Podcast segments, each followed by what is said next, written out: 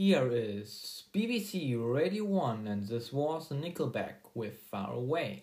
At this point, I want to send greetings to my English teacher who treated a song from Nickelback with us in his English lessons.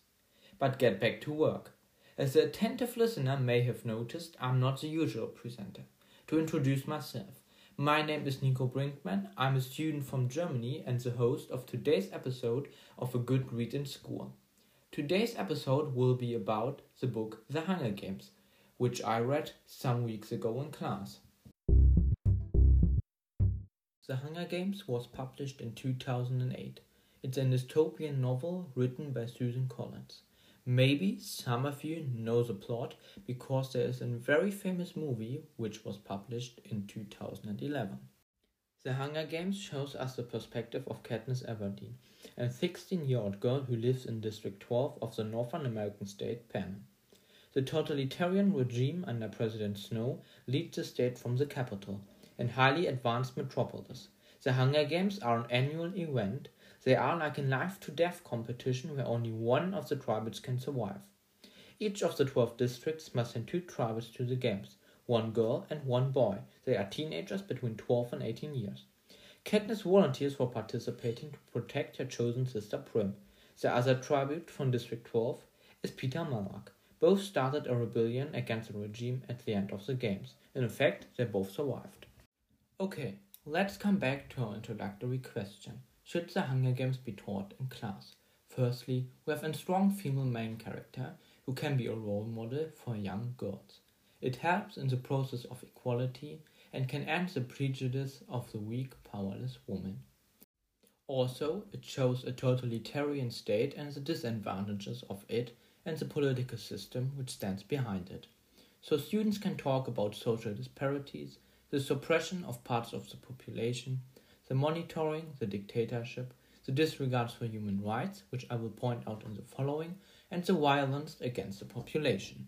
Moreover, it supports the appreciation of democracy. It shows the importance of democratic values like liberty, political participation, the political opposition, the separation of powers, and the protection of minorities, to name a few of them. To come back to the human rights. The Hunger Games is a good example to point out the importance of them. Rights like the freedom of expression, the liberty and security, the political participation, and the freedom to travel are not given in the world of Panem. At this point, the students can have a discussion about moral issues.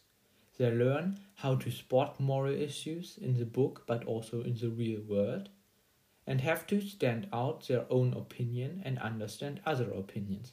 And I think this is the foundation of our democratic life. But there are also some negative arguments. Because of them, I have to make some restrictions in my opinion. It's a really brutal story.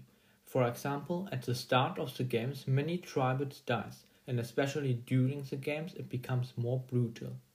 Also, it's a very complex story, so basic political and historical knowledge is needed, especially to talk about the important topics later.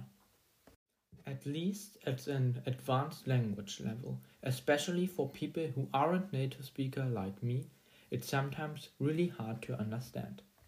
All in all, I think the Hunger Games should be taught in school, especially because they are a good example to talk about important topics like democratic values, human rights, and totalitarian states. But there are some restrictions, so I would start only in grade 9 or 10 for native speakers and maybe in grade 11 for non native speakers because of the advanced language level. At this point, I want to say goodbye and thank you for your attention.